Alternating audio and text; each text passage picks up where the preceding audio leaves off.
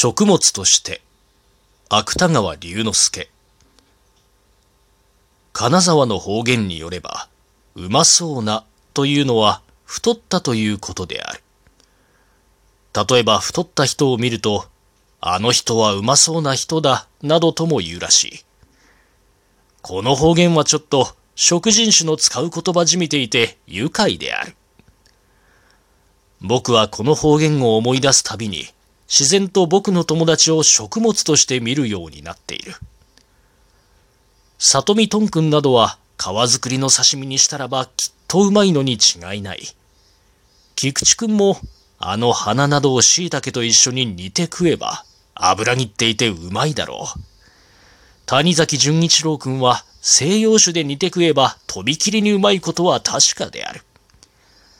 北原白秋くんのビフテキもやはりうまいのに違いない。宇野浩二君がローストビーフに適していることは、前にも何かのついでに書いておいた。佐々木模作君は串に通して白焼きにするのに適している。室尾再生君はこれは、今僕の前に座っているから、甚だ愛すまない気がするけれども、干物にして食うより仕方がない。しかし室尾君は、定めしこの室尾君自身の干物を珍重して食べることだろう。